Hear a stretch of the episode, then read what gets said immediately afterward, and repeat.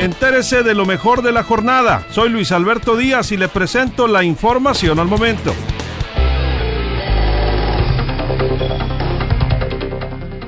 Estamos expuestos porque son los riesgos de nuestro trabajo y podemos cometer errores con consecuencias graves, dijo el director de Seguridad Pública de Guasave, tras la detención de un elemento por el eh, posible homicidio de un vecino de la comunidad de La Pichihuila.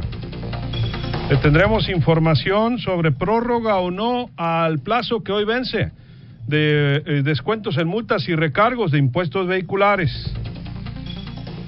Empresas distribuidoras de oxígeno piden a la población racionar el uso de este importante insumo porque dentro de poco empezará a escasear. Restauranteros de Culiacán se unieron para lanzar una campaña, bueno, en todo Sinaloa, para fortalecer y recobrar, la confianza de los consumidores y que estos regresen a disfrutar de un buen platillo. Apertura de hoteles y reactivación de turismo en Sinaloa brindará un respiro al pueblo mágico del Rosario. También al de Mocorito ya están listos, aseguran autoridades.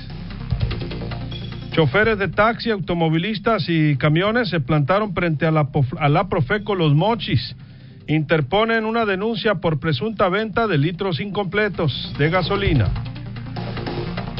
Que cada quien asuma su responsabilidad, advierte la alcaldesa de Guasave al anunciar que reaperturarán las playas del municipio bajo decisión del gobierno estatal y federal.